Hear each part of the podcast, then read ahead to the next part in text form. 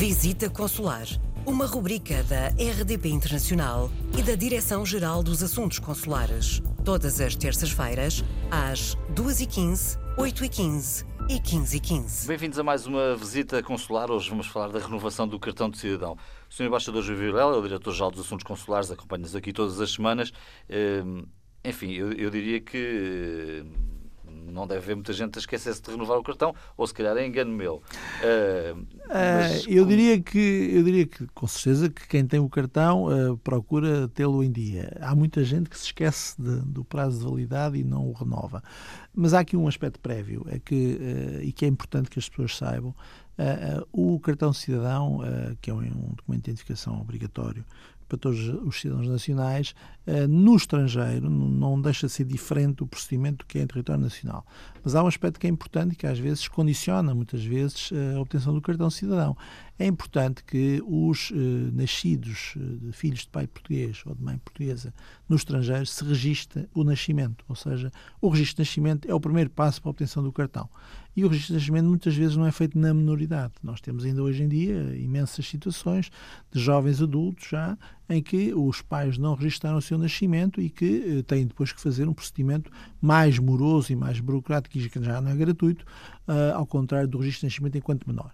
Portanto, Mas como é que primeira... depois acesso às escolas e tudo isso? Fazem? Uh, uh, localmente são cidadãos que têm residência nesses países e, portanto, não têm dificuldades. Agora, às vezes, o esquecimento do registro de nascimento pode causar problemas mais tarde. E, portanto, primeiro aspecto, os filhos nascem, devem registá-los.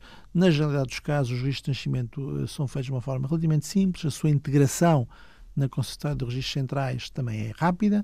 E depois a obtenção do cartão cidadão, eh, com marcação ou sem marcação, há muitos locais no mundo onde não é preciso marcação prévia, há outros em que isso é necessário, seja como for, a partir dos 20 dias eh, ou 20 dias após o registro de nascimento, o cartão cidadão deve estar a ser tratado.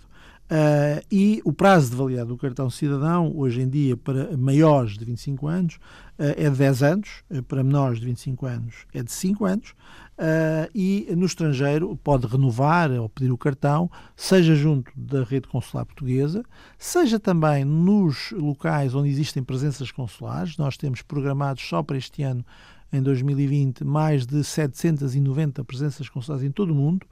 Uh, e, portanto, uh, vamos certamente exceder as 800, uh, ah, o que será um número substancialmente elevado, e, portanto, também pode fazer, digamos, na itinerância consular que se desenrola, desenrola em todo o mundo. Por Se estiver numa cidade, alguns no mundo, e quiser saber onde é que está a permanência consular, está pode no aceder, portal das comunidades? Pode aceder ao portal das comunidades e, por, é posto, por posto, verá onde é que se realizam, quando se realizam, e, portanto, pode agendar imediatamente a marcação do ato.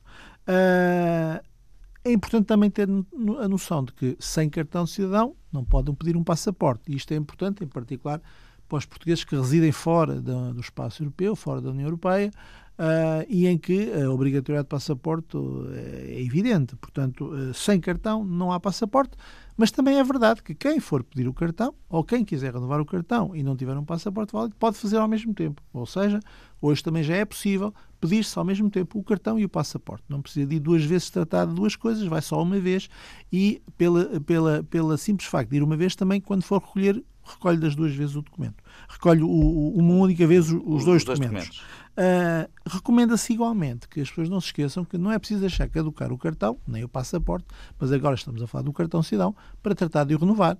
Ou seja, seis meses antes já pode tratar de renovar o cartão cidadão. E, portanto, facilmente é uma questão de ir a, ao site do consulado, do local onde vive, e fazer a sua marcação, informar-se, ou então, se não houver marcação, deslocar-se com tempo ao posto consular e renová-lo. Eh, portanto, é simples, é fácil e há mais um aspecto o facto de se residir no estrangeiro, apesar de normalmente a pessoa se deslocar ao posto consular, também não o impede de pedir a renovação, se entretanto já tiver um cartão feito no estrangeiro nestas condições e em que as impressões digitais tenham sido recolhidas sem dificuldade, já pode fazer a renovação através da via online. Portanto, eh, é possível, é mesmo residindo no estrangeiro, com uma morada no estrangeiro, também pode pedir o cartão online.